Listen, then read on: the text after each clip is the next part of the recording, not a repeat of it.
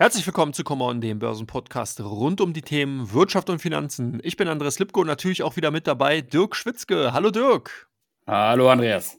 Ja, mir ist aufgefallen, seitdem wir mit dem Podcast hier begonnen haben, ist sozusagen der DAX und die internationalen Aktienmärkte außer Rand und Band geraten. Ich weiß jetzt nicht, ob da eine direkte Korrelation zu sehen ist, aber wenn ich mir bestimmt. so ansehe, bestimmt, ja. Wir sind sozusagen von den Tiefskursen im DAX bei, was waren es damals, 14.700 Punkten oder so, sozusagen schnurstracks in einer Linie jetzt bis auf 16.347 Punkten gestiegen. Ist natürlich ein schönes Zeichen. Das heißt also, wir haben hier durch diese Konstellation quasi ein, wie soll man sagen, Handelssystem vielleicht entworfen. Wir müssen das mal beobachten, mal sehen, was Auf jeden Fall. passiert. da natürlich aber gleich auch eingangs die erste Frage also ich habe es ja gerade gesagt, wir haben wirklich jetzt innerhalb der letzten vier, fünf Wochen knapp 12 Prozent zugelegt. Das muss man sich mal reinziehen. Wir haben eine Jahresperformance, die weit über den äh, normalen Aktienjahren liegt, also in der äh, Summe genommen sozusagen, kann man ja rechnen, 7 bis 8 Prozent Durchschnittsrendite pro Jahr in den letzten 50 Jahren hätte man erreicht, wenn man entsprechend Aktien gekauft hätte, die liegen, liegen gelassen hätte und dann wäre das sozusagen die durchschnittliche Erwartung. Jetzt sind wir in diesem Jahr wesentlich besser. Ich glaube, der DAX lag irgendwas, als ich letztens reingeguckt hatte, so zwischen 13 und 14 Prozent Jahresperformance. Wir haben ja noch ein paar Wochen.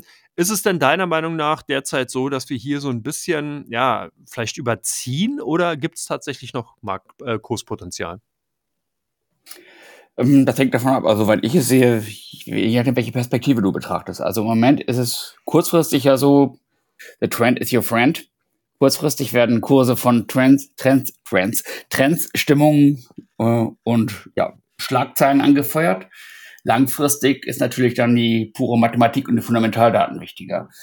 Ich denke, jetzt im Moment ist es so, wir haben ja schon oft betont, die Saisonalität ist eben sehr stark. November und Dezember sind traditionell starke Aktienmonate. Der November hat das jetzt dieses Mal ja voll bestätigt, hat die negativen Entwicklungen im September und Oktober sowohl hier als auch jenseits des Atlantik äh, mehr als ausgeglichen. Und es spricht jetzt einiges dafür, dass wir jetzt zum Jahresende hin noch weitergehen werden das Window Dressing, das heißt die Werte, die ohnehin stark gelaufen sind.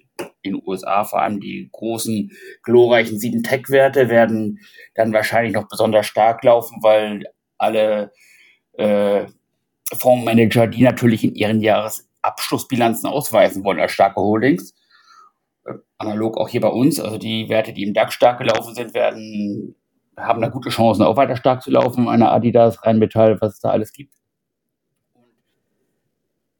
Darüber hinaus haben wir aber auch schon mal, wie du richtig sagst, es muss man gucken, wie weit äh, wir fundamental schon ein bisschen überzogen haben. Also, gerade die Bewertung in den USA, der S&P ist äh, schon recht reichlich bewertet. Es gibt ja Fundamentaldaten, die zunehmend positiv reinkommen. Das ist ein bisschen stützend von der Makrofront, dass wir jetzt in Europa äh, Inflationsdaten haben, gerade in Deutschland jetzt reinkommen, welcher sind als erwartet dass wir in den USA sehr stabile äh, Konjunktur bei und äh, bessere äh, Wirtschaftswachstumsdaten haben bei oder äh, Inflationsdaten, die so reinkommen, wie sie erwartet wurden. Das deutet so ein bisschen leichte Andeutung auf ein Goldlöckchen-Szenario, aber ich bin mir nicht so sicher, wie weit das über das Jahresende hinaus trägt. Bis zum Jahresende, denke ich, wird es werden die Aktienmärkte sehr stark durch die,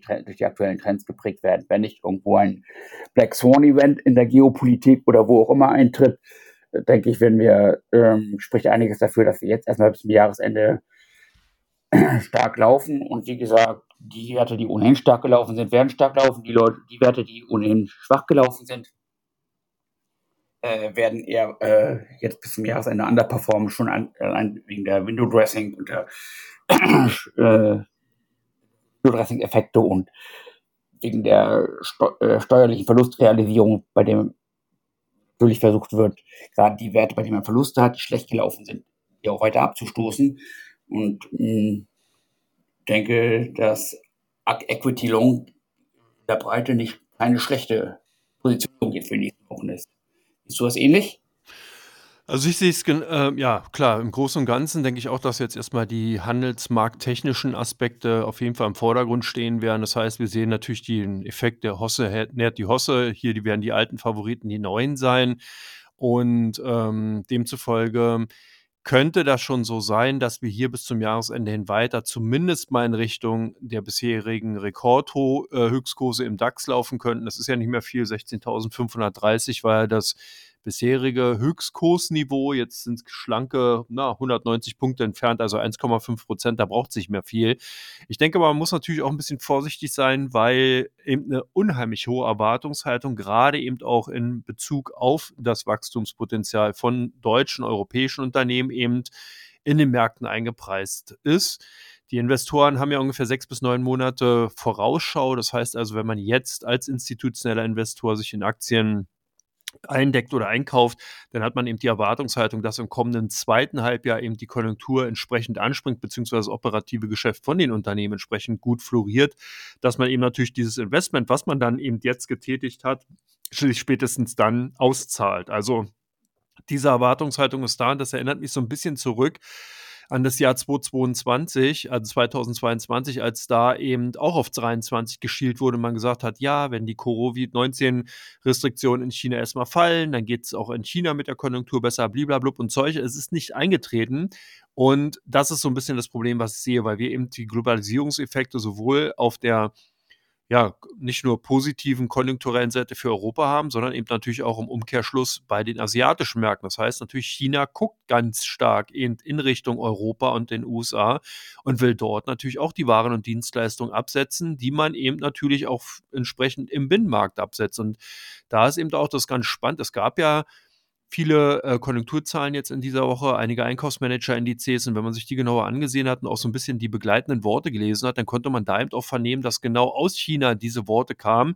Ja, im, im Binnenmarkt China, da ist zumindest mal mit einer Stagnation zu rechnen, aber in Europa und Nordamerika lässt die Nachfrage nach den Produkten und Dienstleistungen eben nach. Und das ist genau eine ganz interessante Situation, weil die auch das widerspiegelt, was man zum Beispiel bei den amerikanischen Indizes auch gut sieht. Der S&P 500, Nasdaq, so ein bisschen mit angezogener Handbremse unterwegs. Ja, die sind gut gelaufen auch in den letzten Tagen, haben auch so ein bisschen diesen Run natürlich mitgemacht. Aber was mir da momentan etwas Sorge bereitet, ist tatsächlich, dass wir ähm, immer mehr sehen, dass Handbremsen angezogen werden, dass zum Beispiel eine Nvidia nicht mehr mitzieht, dass äh, im Endeffekt ähm, ja einfach viele große Unternehmen, die zuletzt gut gelaufen sind, einfach nicht mehr mitziehen. Wir gehen ja auch gleich in Frage 2 da nochmal genauer drauf rein ein.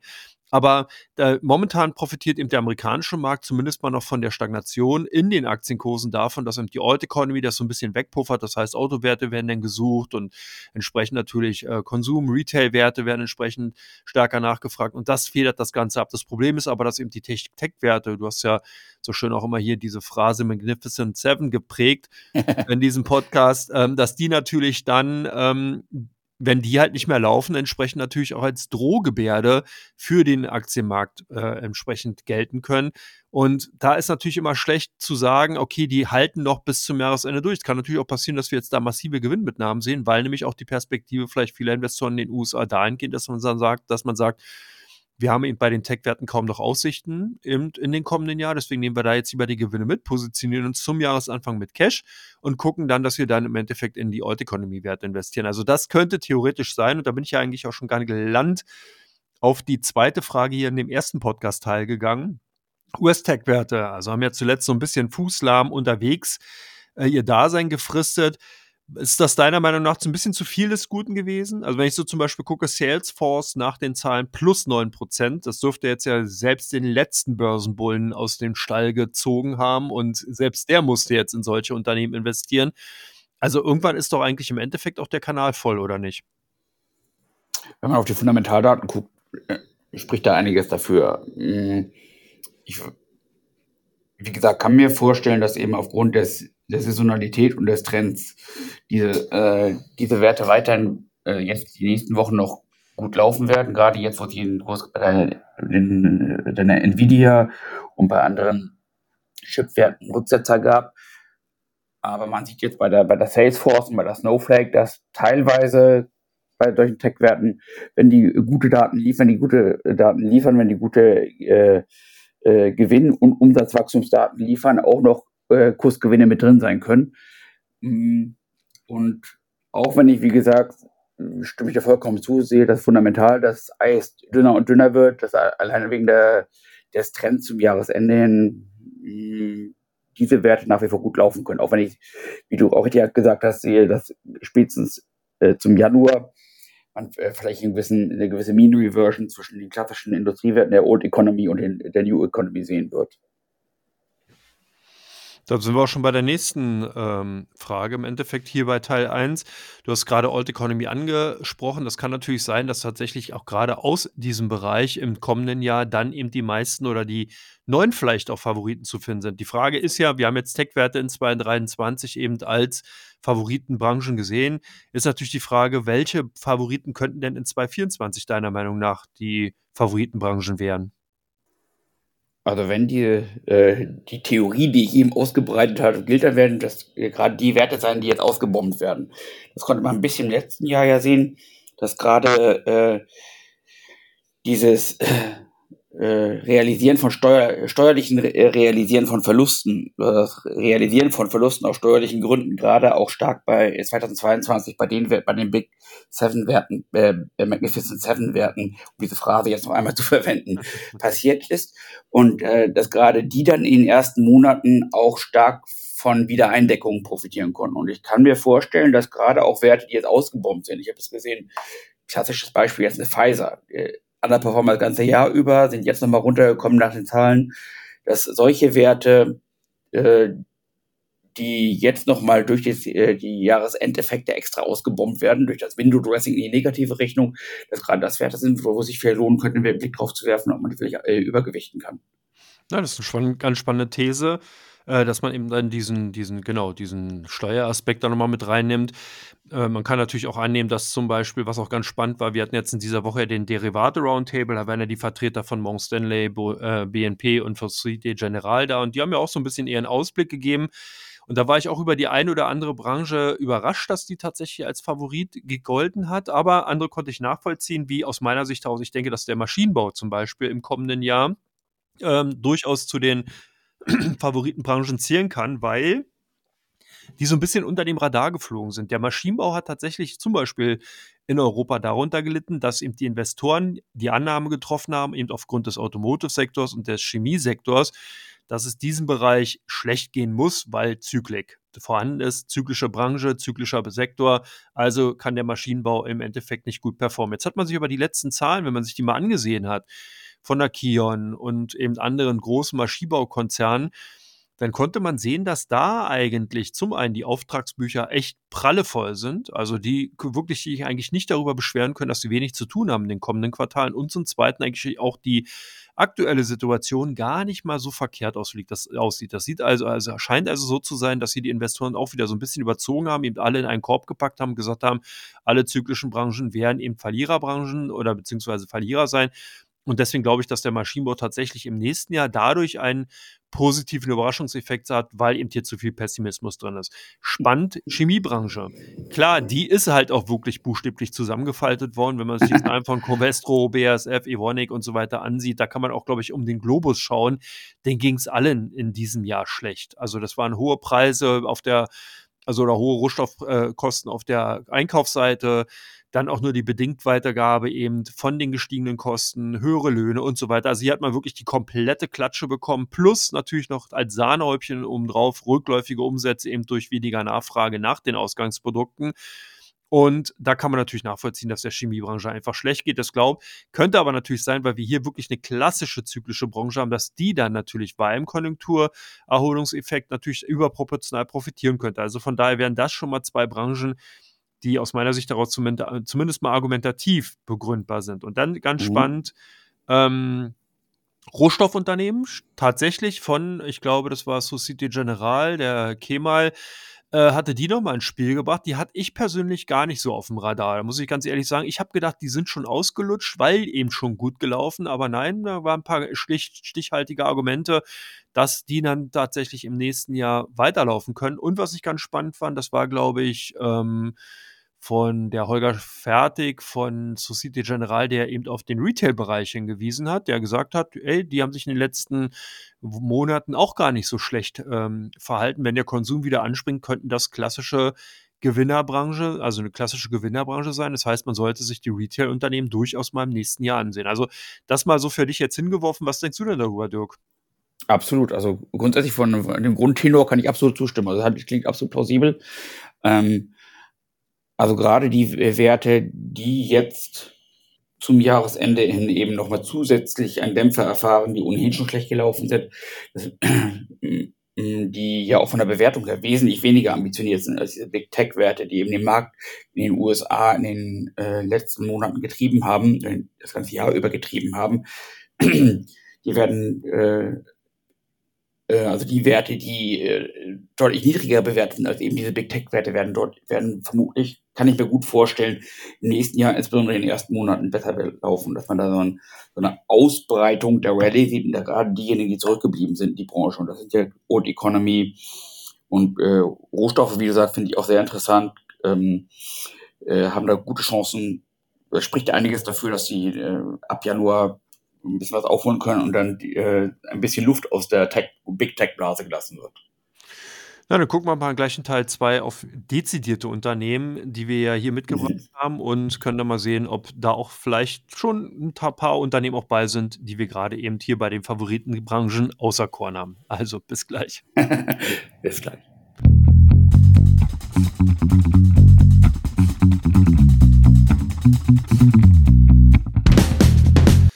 Herzlich willkommen zurück zu Teil 2 von Common, dem Börsenpodcast rund um die Themen Wirtschaft und Finanzen. Ich bin Andreas Lipko und natürlich ist auch weiterhin Dirk mit dabei.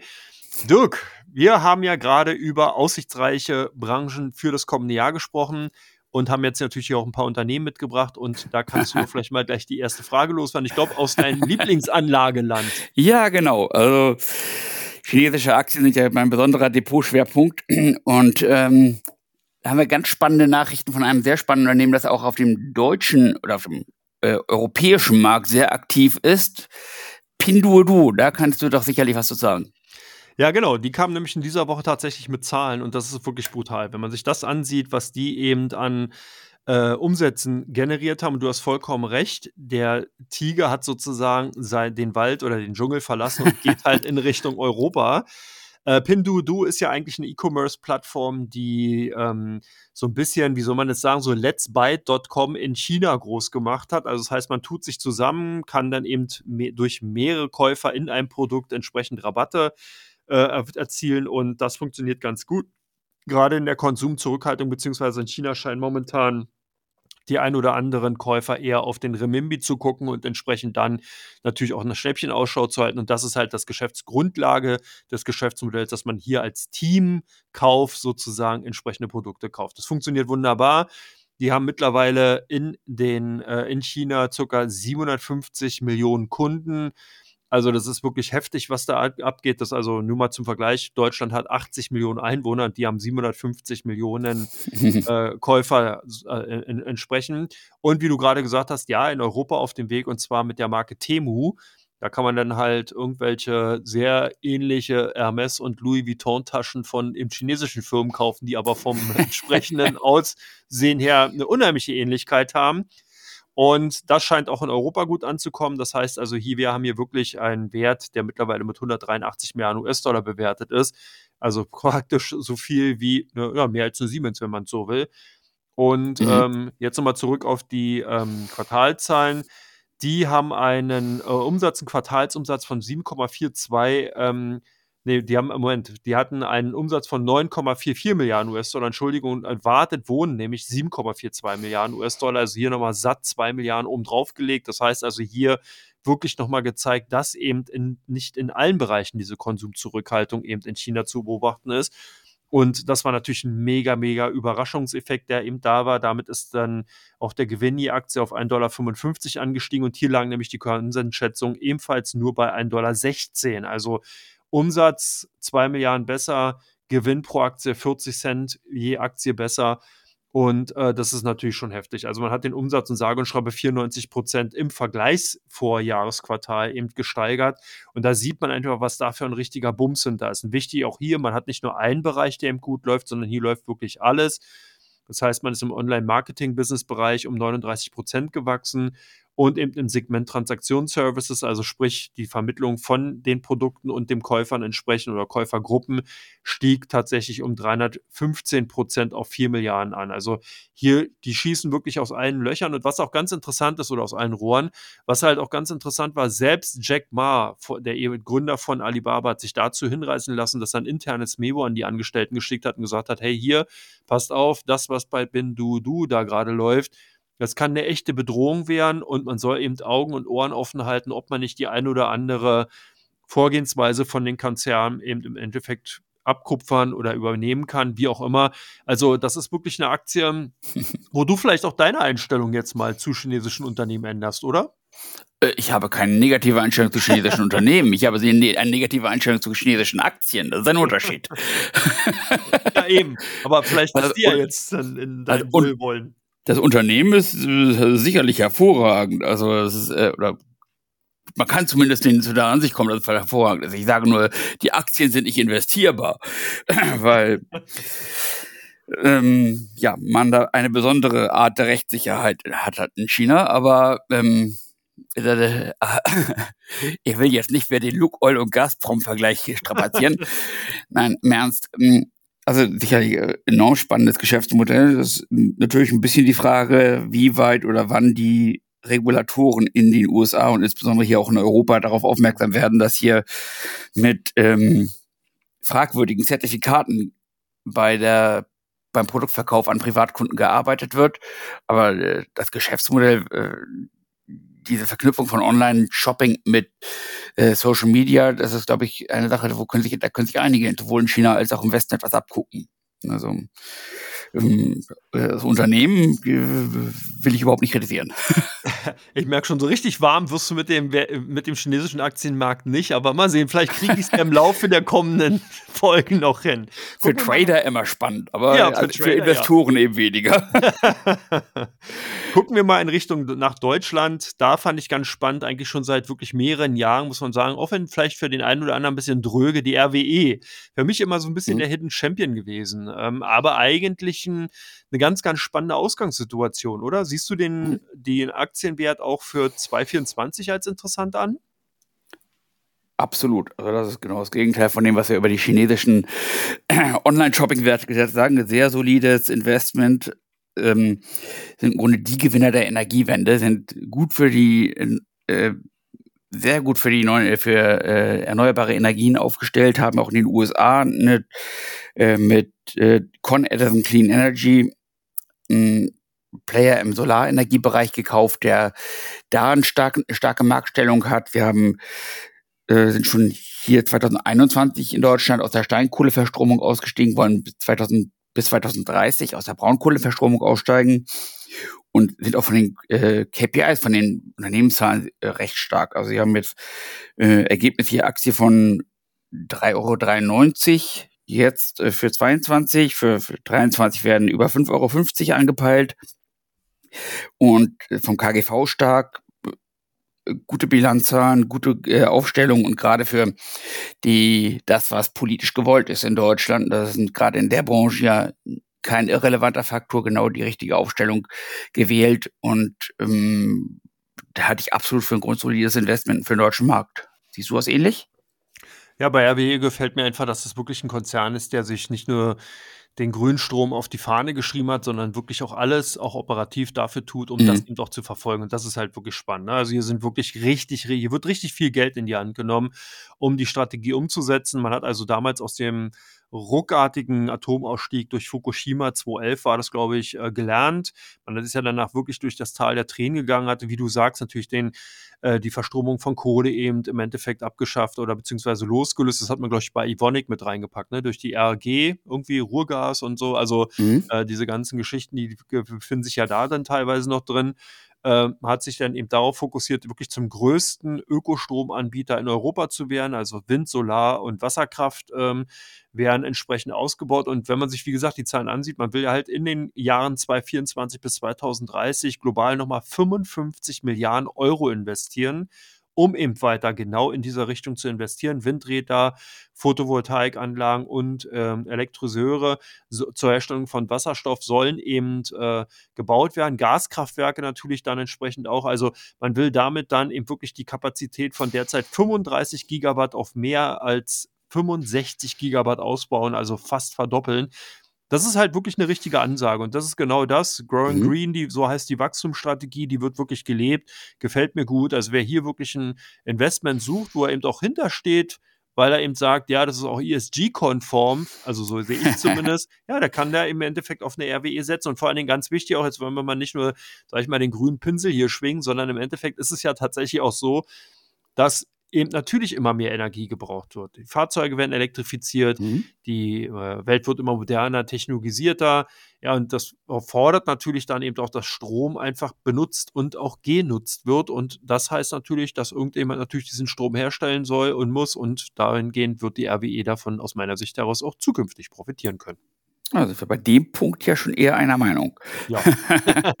Dann kommen wir zum nächsten Thema. Sehr spannende äh, Aktie, gerade als langfristiges, solides Investment. Äh, ich glaube, Dividendenaristokrat Might One. Greift man da an ein fallendes Messer oder ist das ein, sind das Einstiegskurse? Also hier muss ich mal eins vorwegschicken. Ich fand damals schon immer sowieso ganz spannend. Also Mate One ist ein Unternehmen, was sich im Bereich der Essenslieferung tummelt. Und äh, wenn ich ganz ehrlich bin, konnte ich so eine Geschäftsmodelle wie eben auch in Europa von vielen Unternehmen ausgeführt kaum nachvollziehen. Die Margen, die da drin sind, sind so gering und das Geschäft ist so hart umkämpft, dass für mich eigentlich immer schon fraglich war, wie die das überhaupt im Endeffekt überleben konnten und zum Zweiten natürlich, wie die damit nachhaltig dann eben auch wirklich Geld verdienen wollen. Also hier ist natürlich klar die, die Ansage Big is Beautiful, das heißt, hier müssen Marktanteile eben auf Teufel komm raus in irgendeiner Form bekommen werden, weil ansonsten fahren eben, wie man ja zuletzt auch gesehen hat, viele buchstäblich gegen die Wand. Und das als mal vorweggeschickt, das heißt also losgelöst von eben chinesischen Unternehmen, fand ich das sowieso schon immer relativ, ja, fragwürdig bis aus meiner Sicht heraus kaum existent. Also damals zur Nullzinspolitikzeit, ja, da haben die natürlich funktioniert, solche Modelle, weil wenn man da 1 oder 1,5 Prozent äh, Rendite ausgewiesen hat, dann waren die Investoren verzückt und haben in die Hände geklatscht. Jetzt beim Renditeniveau von 4, 4,5 Prozent dürfte das eigentlich keinen hinterm Ofen hervorlocken. Also ähm, so viel erstmal zu der grundsätzlichen Annahme, die ich da in diesem Bereich habe. So, jetzt Meituan nochmal im Besonderen. Ja, man sieht auch hier Konsumzurückhaltung. Deswegen sind solche Unternehmen eigentlich immer ganz spannend, weil man nämlich dann an diesem Konsumverhalten ganz gut sehen kann, wie eben die ähm, ja, der Konsument in dem Land eben aufgestellt ist. Man sieht eben Pinduoduo, da sind die eben gefragt, klar, warum? Weil man Schnäppchen machen kann. Bei den, sage ich mal, so eher Luxus, also nein, nicht richtiger Luxuskonsum, aber man gönnt sich was. Also das heißt, man kauft eben Essen, lässt sich das liefern.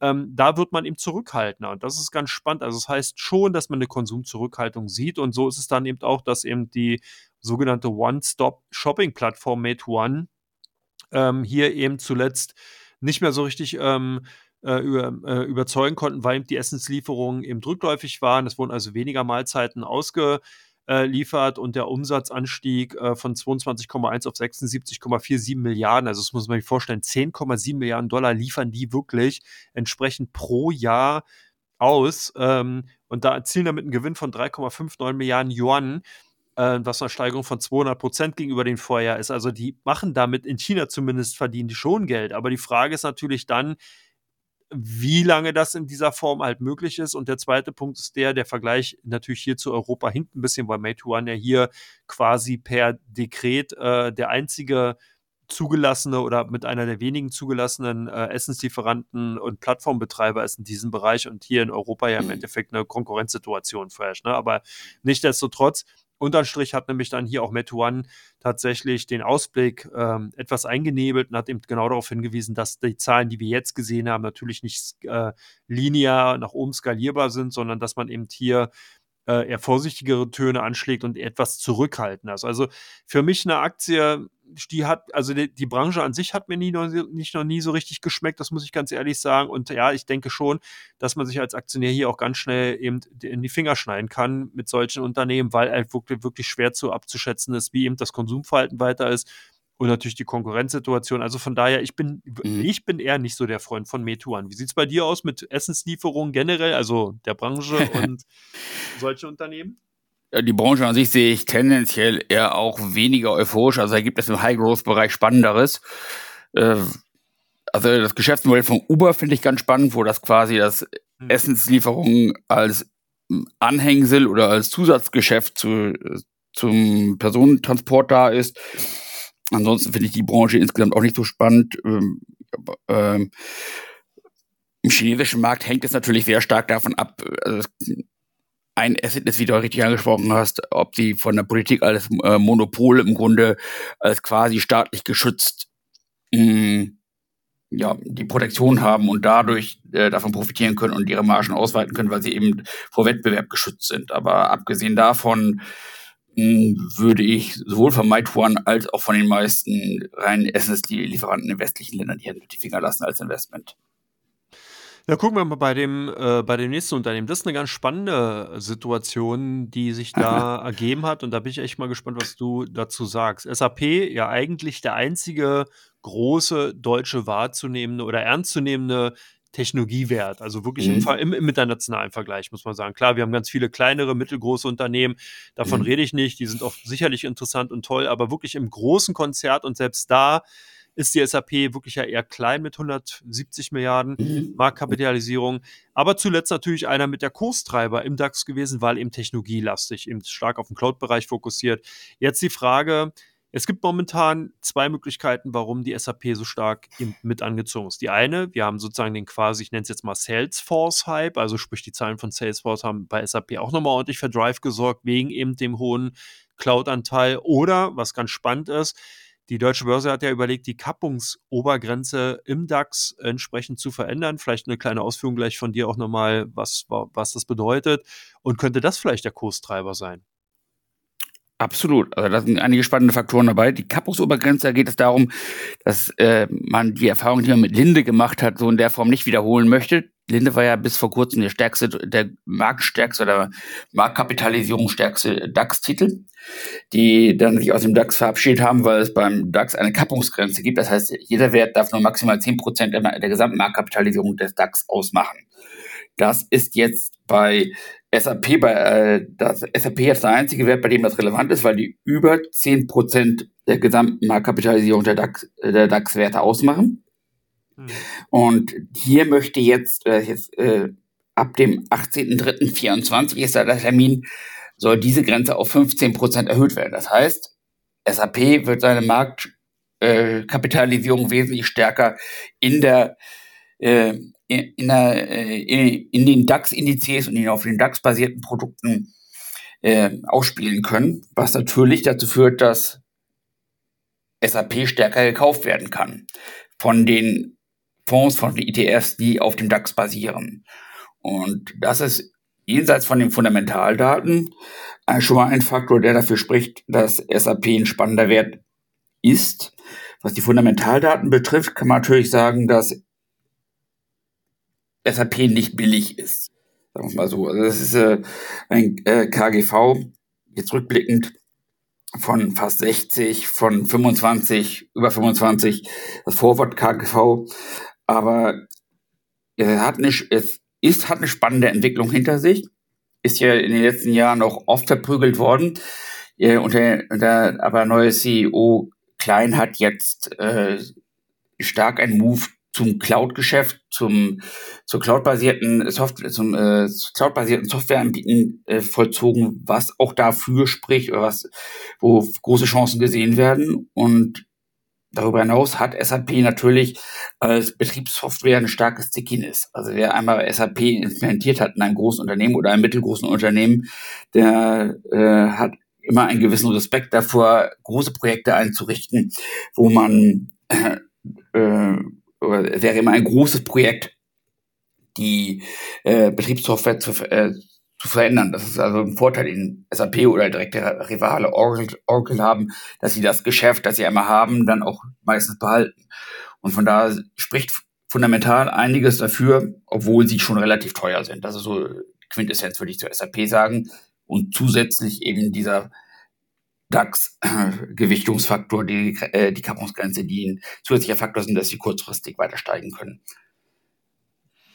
Welche Faktoren siehst du da als Haupt, was siehst du da, was ist so dein Blick auf SAP? Ja, SAP, denke ich mal, ist halt gerade für internationale Investoren wirklich der einzige große europäische Wert im Technologiesektor, wo man sagen kann, da kann man eben so ein bisschen, wenn man sich breiter aufstellen will, im Tech-Sektor-Bereich sozusagen verfallustieren. Äh, wir hatten ja vorhin auch nochmal geguckt, wie gesagt, SAP 170 Milliarden Market Cap, der DAX 1,5 Billionen waren das, äh, 1, ja doch 1,5 Billionen Market Cap. Das heißt also, hier wäre tatsächlich mhm. dadurch ein bisschen Luft nach oben, eben, dass man eben sagen kann, so Pi mal Daumen, dreieinhalb Prozent könnten dann tatsächlich von der Marktgewichtung zugewonnen werden. Das heißt, eine SAP wäre dann also tatsächlich nochmal wesentlich gewichtiger insgesamt im DAX und hat damit natürlich Großpotenzial. Was mir bei SAP persönlich nicht so gefällt, ist, du hast gerade angesprochen, unheimlich behäbiger Konzern. Also die Produkte, nicht nur der Konzern mhm, an sich, sondern stimmt. die Produkte halt insgesamt. Ja, also das sind so Dinge, guckt man sich eine Salesforce jetzt eben als direkten Konkurrent an, da muss wirklich SAP wesentlich, wesentlich stärker nachbessern. Und das heißt, genügt auch aus meiner Sicht heraus nicht, nur in den Cloud-Bereich rüberzugehen, sondern äh, wir haben gesehen, Salesforce hat eine Slack gekauft. Salesforce hat davor, ich glaube, eine Overture gekauft. Also sprich immer so Unternehmen, die eben äh, die, die Produktwelt insgesamt einfach auf, angehübscht, aufgereichert haben und dem Kunden vor allen Dingen auch noch einen Mehrwert ge geliefert haben, dass die eben wirklich Möglichkeiten haben. Slack kennt man ja, Organisation eben über äh, Messenger-Dienst. Das heißt, man hat nicht diese klassische ähm, One-Line oder beziehungsweise die Kommunikation nur in einem Thread, sondern man kann eben hier mehrere Kommunikationswege eben zu Projekten öffnen, also sehr beliebt im IT-Bereich. Und daraus hat man eben jetzt dann zukünftig die Möglichkeit oder hat sie, glaube ich, jetzt sogar schon in die Salesforce-Adaption, in die anderen Programmapplikationen eben mit reinzugrätschen, reinzulaufen, entsprechend besser die Kommunikation eben äh, äh, da einfach auch natürlich durch die ganzen Management-Systeme laufen zu lassen. Und das ist so ein bisschen genau der Punkt, wo ich einfach ein ganz, ganz großes Risiko für SAP sehe, weil eben diese Behebigkeit, also du hast es gerade beschrieben, ja, man muss sich wirklich fünfmal überlegen, ob man diese, ob man sich ein R3-System oder R4 entsprechend äh, äh, äh, ins Unternehmen holt, weil wenn mhm. das einmal drin ist, du musst die Leute schulen lassen, die sind dann wirklich nur ganz hardcore auf diesen, äh, auf die Technologie ausgerichtet und können dann meistens auch nur das. Kommt dann eben ein neues System, müsste man wieder von vorne anfangen und so weiter. Also das sind alles Dinge, was, glaube ich, nicht mehr so richtig äh, dem Zahn der Zeit zugutekommt und äh, einfach problematisch wird. Ne? Also ein bisschen mhm. verstaubt, würde ich mal sagen. Aber insgesamt natürlich klar, der Erfolg gibt dem Konzern recht. Wenn sie eben mit der bisherigen Geschäftstätigkeit Geld verdienen, ist die Wahrscheinlichkeit relativ hoch, dass es auch zukünftig zumindest mal bleiben wird. Für die Dynamik natürlich ist das eine andere Frage und ob das dann auch nachhaltig und langanhaltend ist, muss sich dann zeigen. Aber ich würde mir wünschen, dass man hier einfach auch ein bisschen mehr, zum Beispiel auch bei KI, einfach aggressiver nach vorne geht, wirklich zeigt, hey, wir sind ein großer deutscher Technologiekonzern, wir können das auch und dann auch im internationalen Konzert mitspielen. Ich habe gerade vorhin wieder gehört, im Endeffekt dreht sich das wirklich nur um die Googles, IBMs und Microsofts dieser Welt, gerade was im mhm. Bereich AI angeht, ja, also künstliche Intelligenzanwendungen. Und ich sehe da kaum deutsche Unternehmen. Oder eine Palantir halt noch klar, also ne, als äh, Anbieter. Aber rein, was den wirklichen Anwendungsbereich angeht, da bist du wieder bei den Klassikern. Also wie gesagt, ja. bei einer Google, bei einer Microsoft und bei, bei einer IBM. Ja, absolut.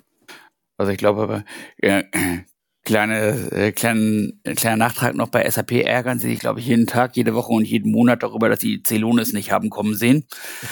als, die sind ja noch nicht am Public-Markt, aber die hätten sie wahrscheinlich gerne früher gekauft, als noch erschwinglich war.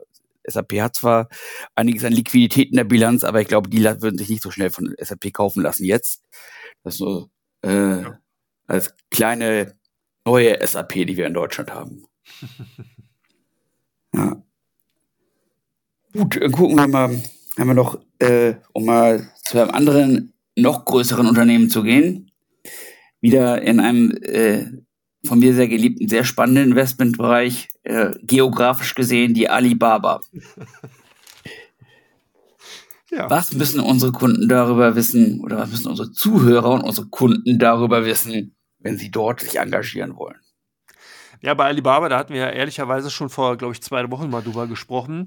Ähm, ich fand es halt nur spannend, dass jetzt sich natürlich auch sehr, sehr viele hm, Research-Häuser einfach dazu niederlassen, hier wirklich oder herablassen, hier wirklich auch äh, dramatisch teilweise Downgrades vorzunehmen. Also ich hatte jetzt ein Research gelesen, ich glaube, das war von Morgan Stanley, die haben das Kursziel von 110 auf 90 Dollar reduziert. Das ist halt schon mal eine Ansage, äh, solche Maßnahmen vorzunehmen.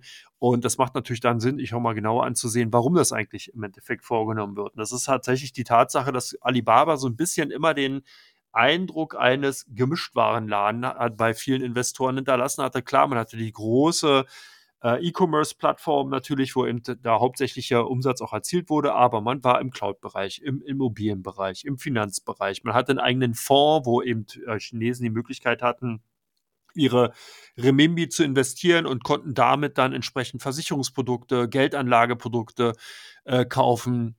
Man ist ein Versicherungskonzern gewesen oder man ist ja immer noch, man ist im Bereich des äh, der Versicherungsvermittlung unterwegs, sowohl im Privat- als auch im Businessbereich. Man ist im Logistikbereich unterwegs, man ist im Cloud-Bereich unterwegs, man ist sogar im äh, Retail, also im, im wirklichen Retail-Welt unterwegs. Also du merkst schon eigentlich überall. Und überall mhm. ist dann auch überall und nirgends. Und das ist genau das Problem, wo natürlich viele Investoren gesagt haben, hey, das ist ein Gemischtwarenland, das wollen wir nicht. Wir wollen klar mhm. fokussiertes Unternehmen haben. Ähm, und da ist halt zuletzt natürlich die Bombe geplatzt, als man gesagt hat, ja, wir können das nicht, wir wollen den Cloud-Bereich nicht aus, äh, ausgliedern, wir wollen auch die anderen Bereiche dadurch nicht ausgliedern, weil wir dann einfach zu, ja, wie soll man sagen, zu viel Cluster-Risiken auf der einen Seite haben, wenn eben die anderen Bereiche äh, ausgegliedert worden sind und die vielleicht dann auch nochmal risikobehaftet sind. Hier also Stichwort natürlich im Cloud-Bereich die Problematik mit den USA und den Chip-Lieferungen, die man dafür braucht. Mhm. Und äh, das hat zumindest mal dafür Sorge getragen, dass halt viele Analysten gesagt haben, okay, hey, Vorsicht an der Bahnsteigkante, das ganze Ding kann eben dann wirklich auch lange, lange da brauchen und sehr, sehr schwer und behäbig bleiben.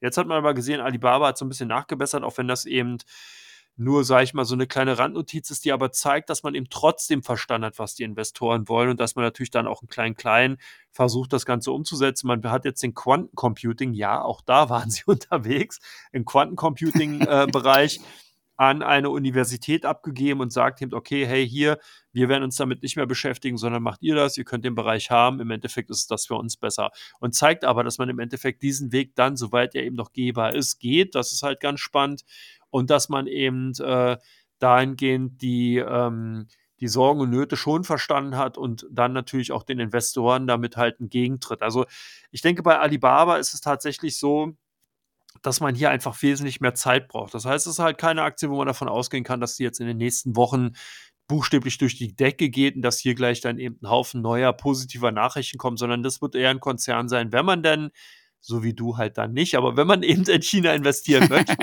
und dann eben zum Beispiel sagt, okay, man möchte im Bereich des, des E-Commerce unterwegs sein, dann führt eben eigentlich kein Weg an der Alibaba dann vorbei. Wenn man halt ganz dezidiert im Bereich des äh, E-Commerce unterwegs sein will, dann setzt man von mir aus auf eine Pin-Do-Do natürlich. Darüber mhm. hatten wir ja vorhin gesprochen, aber das ist halt so ein bisschen der Punkt. Ich glaube, das Ganze hat sich halt nur sehr nach außen oder sehr nach hinten verzögert. Das heißt, wir sehen hier halt eine Art Prolongation eben bei den Restrukturierungspotenzial. Und äh, insgesamt sind die Zahlen gar nicht so verkehrt. Und im Übrigen ja auch was für dich. Du bist ja dann eher so der Dividendenjäger. Die werden die Dividende zahlen. Die werden pro ADS oder IDA. Jetzt habe ich den Ruf als Dividendenjäger weg. Ja, eine, eine zukünftige Dividendenrendite von ungefähr 1,2 Prozent ausweisen. Immerhin. Oh, das überzeugt äh, mich dann. Ja, oder? besser, besser wenig als gar nichts. Ja, ja damit sind wir also, schon durch. Ich würde mal sagen, verglichen mit dem, was wir eben hatten mit der äh, One, ist das ein äh, relativ solides Investment, wenn man denn das Länderrisiko vom, vom Länderrisiko mal abstrahiert. Eine chinesische Perle sozusagen. Absolut, wie neben Pinduoduo. Na gut, damit sind wir durch. Wir kommen gleich zu wesentlich solideren Werten. Nein, Spaß beiseite. Wir sind natürlich bei, gleich bei Teil 3 bei den meistgehandelten Werten. Bei der Comdirect hast du ein paar mitgebracht, da habe ich ein paar mitgebracht. Da werden wir uns dann sozusagen jetzt gleich gegenseitig die Werte um die Ohren hauen und überlegen, warum unsere Kunden entsprechend dort in den Werten gehandelt haben.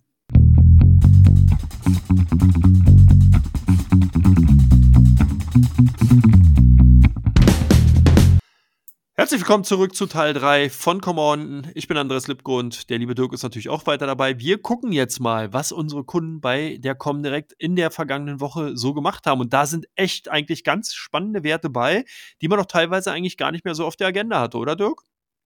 Absolut. Also ein Wert, den ich schon sicher sehr spannend finde, ist die Infineon. Mhm. Sie findest, wie siehst du die? Ist das unter den, also der deutsche Halbleiterwert? keine ja. Nvidia, aber trotzdem ja, finde ich, ein ganz spannendes Investment. Ja, also, weil Infinity finde ich halt spannend. Man darf nicht vergessen, sie wären ja wirklich beinahe mal gegen die Wand gefahren. Das kann man sich heute gar nicht mehr vorstellen. Ich kann mich daran entsinnen. Die mhm. Tiefskurs lag, glaube ich, bei 55 Euro Cent, also wirklich 55 Cent. Und äh, das war einfach damals der Grund, weil man eben sehr stark im DRAM-Bereich unterwegs war. Das heißt, man hat halt diesen klassischen Arbeitsspeicher hergestellt. Wer also noch einen alten Computer Gott, das muss ja mittlerweile auch schon wieder 15 Jahre her sein oder länger, also noch 20 Jahre, äh, der kann dann noch einen Infineon-Speicherchip da finden. Was man dann aber gemacht hat, ist, dass man eben für sich erkannt hat, hey, die Elektrifizierung, zunehmende Technologisierung im Automotive-Sektor ist wesentlich spannender. Man hatte sich dann breiter aufgestellt und viele Unternehmen aus dem Bereich dazugekauft, sodass man jetzt wirklich einen sehr starken Fokus eben auf diesen Sektor hat. Und das fand ich spannend, muss ich wirklich sagen, Chapeau, sehr, wirklich gut gemachtes Management von Infineon, dass man sich von diesen stark zyklischen Speichermedienbereich verabschiedet hat und eigentlich hingegangen ist zu einem wesentlich attraktiveren weil zukunftsträchtigeren Bereich. Und da muss ich wirklich sagen, ja, mir gefällt die Infineon eigentlich auch ganz gut. Klar, Zykliken hat man in dem Sektor auch, und das ist ganz wichtig, nicht so stark wie bei anderen Halbleiterwerten aus meiner Sicht, oder? Absolut, äh, wollte ich gerade sagen all, äh, gut, ja, stimmt schon. Sie ist natürlich, hat natürlich einen gewissen Fokus im Automotive-Bereich. Aber ich denke schon, das ist ein, also sie ist, ähm, denke ich, ein, ich sag mal, ein solides äh, Halbleiter-Investment. Mhm. Ist, äh, man kann natürlich nicht die Volatilität und die Performance von einer, AM, äh, einer AMD und einer äh, Nvidia erwarten, aber ich denke schon, dass die, äh, dass sie als ich will, will ich sagen Compounder, aber als solides Investment, natürlich konjunkturabhängig, ein bisschen konjunkturabhängig schon, aber äh, als solides Investment mit einer relativ überschaubaren Volatilität eigentlich ganz, äh, ganz attraktiv ist. Ja. Und dann habe ich mal noch ein Unternehmen mitgebracht, die Deutsche Post. Auch spannend. Die sind echt mehr viel gehandelt worden in der letzten Woche. Ich finde die, also ich finde die auch spannend. Die waren ja, äh, galten ja lange Zeit, also äh, langweiliges Geschäftsmodell, aber im Grunde sind sie ja mehr DHL jetzt, mhm. ähm, international tätig und im Heimatmarkt ist natürlich äh, immer äh, die Regulatorik relevant und da äh, kann jetzt eventuell das äh, 2024 zu verabschiedende Postgesetz ihnen die Hände spielen, dass sie da bei äh, in Anbetracht der angestiegenen Preisentwicklung in Deutschland auch äh, die Portopreise für ihr klassisches Bread and Butter Geschäft im Briefporto erholen können, äh, erhöhen können, erholen können vielleicht auch. und man sieht eben am Kurs auch, dass der, äh, dass der Markt da schon zunehmend optimistisch ist. Also jetzt im äh, Oktober haben sie auch wie der gesamte Markt einen erheblichen Dämpfer erlebt. Aber ich denke, sie sehen sowohl charttechnisch als auch fundamental ganz spannend aus. Für konservative Dividendensammler ist ja auch ein spannender Wert, haben lange immer die Dividende erhöht und sind auch vom KGV her nicht teuer. Also ich finde die schon spannend, sowohl technisch als auch fundamental. Wie mhm. siehst du das? Ja, äh, finde ich eigentlich auch. Also eine Deutsche Post ist aus meiner Sicht daraus noch ähm, zu Unrecht zu sehr in Richtung Staatsunternehmen weiter verankert bei vielen. Ich denke auch, hier spielt der DRL-Part, der äh, Logistik, die Logistiksparte wirklich eine wesentlich wichtige Rolle und interessantere Rolle. Äh, was ich auch ganz gut fand bei der Deutschen Post ist tatsächlich die Tatsache, dass man damit zur Covid-19-Pandemiezeit das B2B-Geschäft ganz schnell aufgefangen hat durch eben einen massiven Ausbau, eine massive Neustrukturierung in Richtung B2C eben durch den ganzen zunehmenden Onlinehandel. Also man hat hier einfach bewiesen, dass man eben so einen großen Logistikkonzern wirklich trotzdem schnell und gut umgelenkt hat. Und das ist für mich immer wichtig, wenn ich auf Aktieninvestments gucke, ist, ist das Management eigentlich wirklich, kann man quasi hinter dem Geschäftsmodell natürlich sagen, eine mit der wichtigsten Kenngrößen, die ich mir immer anschaue. Das heißt halt, man sieht es halt bei einer Nvidia, man sieht es halt bei einer Apple oder eben auch bei solchen Unternehmen, wenn man eben wirklich gute Manager hat, die so ein Unternehmen wirklich durch alle Zeiten und durch alle möglichen, ja, auch Unwägbarkeiten hindurch gut gelenkt haben, dann hat man einfach auch ein sicheres und wirklich eine gute Ausgangsbasis für die Zukunft. Und so sehe ich es halt eigentlich auch bei der Deutschen Post. Und ich denke auch, man sollte hier so ein bisschen den Aspekt weg von der Growth-Aktie eher hin zu einer Value-Aktie sehen. Das heißt, man hat eine ordentliche Dividendenrendite, man hat ein perspektivisch gutes äh, Geschäftsmodell, also oder Geschäftsumfeld. Von daher, ich finde die auch klasse. Sehe ich genauso aus. Value, also Value Investment. Die Kategorie würde ich absolut auch einsortieren. Dann ein anderes Investment, das zumindest so, äh, ich weiß nicht, ob es ein Value Investment ist, aber zumindest so äh, werthaltig, dass der große Value Investor Warren Buffett dort auch investiert ist. BYD. ja, das Gemeine ist, hier muss ich mal so ein bisschen auflösen. Ich habe hier natürlich heute mit Absicht extrem viele chinesische Werte mit reingepackt. Eine BYD kann man eigentlich jede Woche mit reinnehmen, aber weil es einfach witzig finde, wie du so gegenüber Ich fühle mich geehrt und geschmeichelt. Ja, natürlich. Also du siehst schon, ich gehe halt auch auf dich hier ein, ja. Ja, ja. Ja, nee, aber eine Alles BYD, ganz, ganz ehrlich, wir haben ja vorhin auch gerade in der Vorbesprechung so ein bisschen gesprochen, wir haben immer wieder Werte, die könnte man theoretisch jede Woche mit reinnehmen. Also eine Microsoft, ne? Was hat man noch? Eine Siemens Energy, glaube ich ähm, eine Tesla, ja, das sind alles Werte, die werden natürlich massivst gehandelt und äh, da ist einfach ganz, ganz großer Fokus drauf bei BYD auch. Aber hier muss man sagen, gab es tatsächlich nochmal ähm, eine Nachricht, die haben halt auch ihre Preise bei den Modellen äh, äh, gesenkt, also sind sozusagen den Tesla-Weg gegangen. Und da sind natürlich jetzt doch einige Analysten jetzt erstmal ein bisschen besorgt darüber, dass hier die Margen natürlich sinken könnten, dass entsprechend die Gewinnsituation sich verschlechtern kann und äh, dass das halt insgesamt kein gutes Omen oder Vorzeichen natürlich dann für die weitere Geschäftspositionierung des Konzerns ist. Und deswegen sind die wahrscheinlich auch natürlich in den letzten Tagen etwas stärker unter Druck gekommen. Aber was ich gesehen habe, dass unsere Kunden hier tatsächlich tendenziell eher weiter auf der Käuferseite waren. Aber das ist halt immer ganz spannend. Deswegen auch hier nochmal die Info dazu. Wie siehst du das Unternehmen, außer dass es ein chinesisches Unternehmen ist? Aber Build Your Dreams ist doch eigentlich vom Titel her schon mal gar nicht schlecht. Ja, also ich gehe natürlich immer nach dem Namen, weil die, die Unternehmen. Von da ist äh, BYD natürlich auch mein größter Titel im Depot. Nein, im Ernst. Also ich glaube, kann mir vorstellen, dass sie auf dem jetzigen Niveau, auch wenn sie natürlich nach wie vor sportlich bewertet sind, ähm, wenn sie einen Boden finden, vielleicht spannend sein können als äh, Anlage für diejenigen, die eben ich sage es immer wieder, von dem Länderrisiko absehen. Die Tatsache, dass ähm, äh, äh, Berkshire Hathaway und Warren Buffett ihnen den, den Segen gegeben haben, ist natürlich ein Aspekt, der dafür spricht, dass sie ja seriös angesehen werden können, dass zumindest das, Business, das Geschäftsmodell seriös ist. Hm, mir wären sie eigentlich zu teuer. Mhm. Also ich, es gibt, äh, gibt Branchen, Unternehmen in Branchen, für die ich solche Preise bezahle. gibt auch äh, Aktien, die unprofitabel sind, die ich kaufe. Aber äh, da würde ich eher dann äh, äh, SaaS-Software-Unternehmen sehen als äh, ketzerisch formuliert Automobilhersteller. Das ist das gleiche Thema wie bei Tesla, aber ich glaube, da würde ich schon eher eine Tesla kaufen. Mhm. Ja, und dann haben wir noch ein Unternehmen Airbus. Wie siehst du die? Flugzeugbauer oh. Deutschland? Also die einzige Sache, die ich noch lieber mag als Duopole, sind Monopole.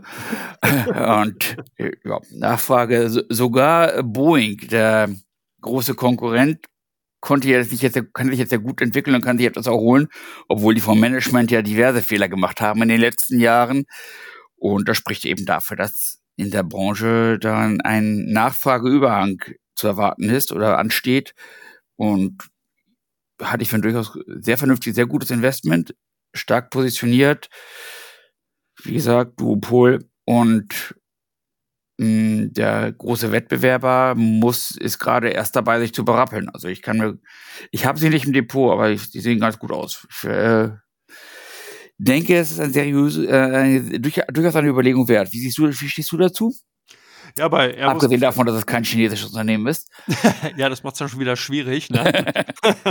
Nein, Airbus ganz, äh, ganz, ganz ernst genommen ist wirklich ein klasse Unternehmen. Also die haben äh, natürlich auch die ein oder anderen Problemchen gehabt in den letzten Jahren. Da lief nicht alles wirklich wunderbar mit den, ähm, mit den Flugzeugen, die sie da entsprechend dann als Linien auch rausgegeben haben. Aber was eben im Endeffekt ganz klar zu sehen ist, dass eben hier ein sehr fortschrittliches Unternehmen ist. Man ist zum Beispiel auch im Wassertech äh, Wasserstofftechnologiebereich unterwegs. Äh, man ist in einem Zukunftsmarkt. Äh, hier sollen ja die Verkehrsflugzeugzahlen bis ins Jahr 2042 sich noch verdoppeln. Das heißt also, gerade die mhm. Nachfrage nach diesen klassischen City-Hoppern wird halt weiter hoch und groß bleiben. Und äh, Airbus ist halt einfach, wie du schon gesagt hast, ist halt ein Spitzenunternehmen und hat aus meiner Sicht daraus sowieso schon lange auch Boeing den Rang abgelaufen. Sowohl halt auch von der Marktpositionierung natürlich, als auch insgesamt halt von den Produkten. Also, das ist für mich ein klassischer mhm. Konzern, eben in einem interessanten Geschäftsumfeld, eine Top-Marke, gutes Management, gut positioniert. Also eigentlich alles, was ein Investorherz so mhm. wünscht. Absolut, sehe ich genauso. Dann kommen wir zu einem weiteren deutschen äh, klassischen Unternehmen Vonovia ja. sind in den letzten Monaten gut gelaufen. Ist das fundamental begründet? Sollte man weiter einsteigen? Na gut, bei Vonovia sind natürlich einige Faktoren, du gehst ja auch gleich nochmal drauf ein, zu nennen. Wir haben natürlich jetzt die rückgehende Inflation, beziehungsweise die, sage ich mal, eher vielleicht vorsichtshalber stagnierende Inflation, nimmt natürlich Druck gerade von den Baukonzernen weg. Wir haben also von der Kostenseite her zumindest mal die Tendenz, dass wir keine weiter steigenden ähm, Kosten sehen. Wir haben von der Zinsseite her die Tendenz, dass wir dahingehend auch kein höheres Zins- und Renditeniveau mehr sehen, was natürlich als Konkurrenz zu der Immobilienanlage insgesamt dazu zu sehen ist und einfach auf die Immobilienpreise per se gedrückt hat. Das dürfte jetzt auch erstmal zumindest vom Druck her abnehmen und das bringt natürlich Erleichterung. Das sieht man bei den Aktien von Vonovia. Sprich, hier decken sich natürlich viele Investoren einfach ein und sagen, okay, das Gröbste könnte vorbei sein. Aber hier muss ich auch so ein bisschen warnend einfach den Finger heben und sagen, das ist halt kein Technologiesektor. Also wir haben hier nicht eine Zyklik, die sofort wie ein Schweinezyklus sofort wieder anspringt, wenn dann sozusagen mal äh, der erste Abschwung da ist, sondern Immobiliensektor ist halt wirklich so, dass wir oftmals Phasen von einer ja, Seitwärtsphase, von einer Stagnation haben. Der, man kauft halt nicht Immobilien wie von der Stange jedes Jahr neu, wie sich andere in Smartphones oder Autos oder was weiß ich oder Fernsehgeräte oder sowas holen, sondern Abgesehen von dir, du kaufst doch ständig irgendwelche Villen an der Ne, aber sonst ist halt so, dass man Immobilien, genau, sonst ist es eigentlich so, dass man Immobilien ja eigentlich nur einmal im Leben kauft. Ne? Also es ist halt, mhm. das ist der Punkt. So, der zweite Punkt ist der, nur ist ja Vonovia kein klassischer Immobilienkonzern, der eben damit Handel betreibt, sondern man hat eben ein Bestandsdepot, äh, über 500.000 Eigentumswohnungen, größtenteils Fokus auf Berlin. Und ähm, das bedeutet aber, dass man eben genau davon abhängig ist. Das heißt, wenn der Immobilienmarkt steigt, hat man in den letzten Jahren immer Zuschreibung auf den Gesamtbestand vornehmen können. Das heißt, dadurch natürlich auch eine Anhebung des Unternehmenswertes ist und die Aktienkurse sind dem dann natürlich auch gefolgt. Wenn das Ganze sich natürlich dreht, weil eben viele ihre Immobilien zum Beispiel gerade per Notverkauf verkaufen müssen, dann drückt das eben auf den Immobilienpreis und das dann natürlich auch auf den Bestandsbewertungskurs für die Immobilien von zum Beispiel dann eben auch von der Vonovia und führt zu äh, Abschreibungen, die vorgenommen werden müssen. Und das ist genau das Problem. Das heißt, man hat zwar, auch wenn es jetzt eben zu einer Seitwärtsbewegung kommt, kaum erstmal größere Annahmen, dass man eben jetzt hier wieder wieder Zuschreibungen vornehmen kann, weil dafür braucht es dann eben auch einen steigenden Immobilienmarkt. Und selbst wenn der jetzt im kommenden Jahr wieder anziehen sollte, also wir meinen, wir würden eine fünfprozentige Steigerung sehen, dann kann es sogar sein, dass das Management eines Immobilienkonzerns noch nicht zuschreibt, weil man einfach sagt, Gebot der sorgfältigen kaufmännischen Buchführung sagt er eben, dass man eben natürlich dann auch zurückhaltend sein muss und erstmal gucken muss, ist das denn ein Trend oder eine Ausnahme, damit man mich nicht dann im Folgejahr wieder Abschreibung vornimmt. Das heißt, man wartet erstmal, guckt sich eine Tendenz an und wenn man dann über zwei, drei Jahre sieht, oh ja, okay, da sind wirklich äh, entsprechende Preissteigerungen gewesen im Immobiliensektor, dann kann man als Management auch entsprechende Zuschreibungen vornehmen und oder macht das dann meistens auch. Also das heißt, man merkt schon allein an den Ausführungen, da ist noch ein bisschen Zeit notwendig, damit man eben wieder hier nachhaltige und größere Kurssteigerungen sieht. Oder? Wie siehst du es? Ja. Also sehe ich im ähnlich. Ähm, muss natürlich sehen, sie sind jetzt auf einem relativ niedrigen Kursniveau, für, also gemessen an den Kursen, die, also die sind doch ordentlich runtergekommen. Es wäre charttechnisch ganz interessant jetzt, wenn man äh, den Wert traden möchte, möglicherweise profitiert er auch von mh, dem Window-Dressing-Effekt, gerade weil er weil sie jetzt in den letzten Monaten deutliche Erholung erlebt haben, aber, aber natürlich von sehr niedrigem Niveau. Und das sind natürlich, wie du richtig sagst, fundamentale Risiken in der Branche. Und darüber hinaus muss man natürlich auch sehen, an sich ist die geografische Fokussierung auf Berlin sehr spannend, weil das natürlich ein äh, wachsender Ballungsraum ist, aber auf der anderen Seite ist die Regulatorik in Deutschland im Mietmarkt schon sehr stark. Und von da ist das sowohl auf der Einnahmen- als auch auf der Ausgabenseite sehr stark durch Regulatorik determiniert, durch eben äh, Begrenzungen bei Mieterhöhungen auf der Einnahmenseite und auf der Ausgabenseite eben durch äh, die gesamte, gesamte Gesetzgebung, was äh, Gebäudeisolierung und anderes betrifft. Das ist natürlich ein Thema, das sie belastet. Von daher ist es schon berechtigt, dass sie jetzt runtergekommen sind. Ich weiß jetzt nicht, also es ist natürlich ein, möglicherweise spannend für Dividendeninvestoren, aber ich glaube, ich würde jetzt als Investment, abgesehen vielleicht von der Chance einer, äh, eines Trades in dem Titel, würde ich die Branche als Investment als wegen der regulatorischen Bedingungen zu problematisch ansehen, für mich persönlich. Aber kann ja jeder für sich selber entscheiden. Nee, aber es ist ein guter Punkt, da hast du recht. Ne? Es gab ja immer wieder auch natürlich gerade auf der politischen Ebene einfach Bestrebungen, die es solchen großen Konzernen halt einfach schwierig gemacht haben. Und auch natürlich die ganze Thematik rund um ähm, Energieeffizienzen bei Bestandsimmobilien und so weiter ist natürlich auch ein ordentlicher Klopp. Aber es gibt halt, wie du gesagt hast, ganz wichtig und deswegen auch gut, dass an dieser Stelle nochmal erwähnt wurde, einfach auch Risiken eben, äh, die man damit ganz klar kauft. Also das ist jetzt hier kein, äh, kein Punkt, wo man einfach nur sagt, von der Bewertungslage beziehungsweise vom rein unternehmerischen Umfeld her äh, kann man die Aktien so sehen, sondern man muss genau diese politische Komponente mit reinnehmen. Ja, sehr guter Hinweis. Ja, damit sind wir durch, mein Lieber, oder? Ja, absolut. Denn wir haben ein Pläuschen abgehalten am Freitagnachmittag über dies und das und Aktien, die uns und unsere Hörer vielleicht bewegen. Sehr gut. Und konnten uns darüber hinweg trösten, dass wir uns jetzt die nächsten zwei Tage nicht mehr sehen werden, sondern, aber die Vorfreude auf den Montag hält uns ja das Wochenende äh, hinüberwach. so sieht's aus, ja. Wir werden also sozusagen für 48 Stunden in die Kissen weinen, damit wir dann am Montag wieder für unsere Kunden dann eben entsprechend im Büro sein können. Ich bedanke mich bei dir. Ich danke dir. Und natürlich auch bedanke ich mich bei allen, die zugehört haben bis an dieser Stelle oder bis zu dieser Stelle. Und deswegen schieben wir hier am besten nochmal dann ja schon mal die besten Grüße und Wünsche für den ersten Advent rein, der Sonntag ist. Und viel Spaß, genießt das Wochenende und schaltet nächste Woche dann wieder ein, wenn wir am Mittwoch für euch da sind und am Freitag wieder mit dem Börsenpodcast. Come on. Alles Gute, bis dann.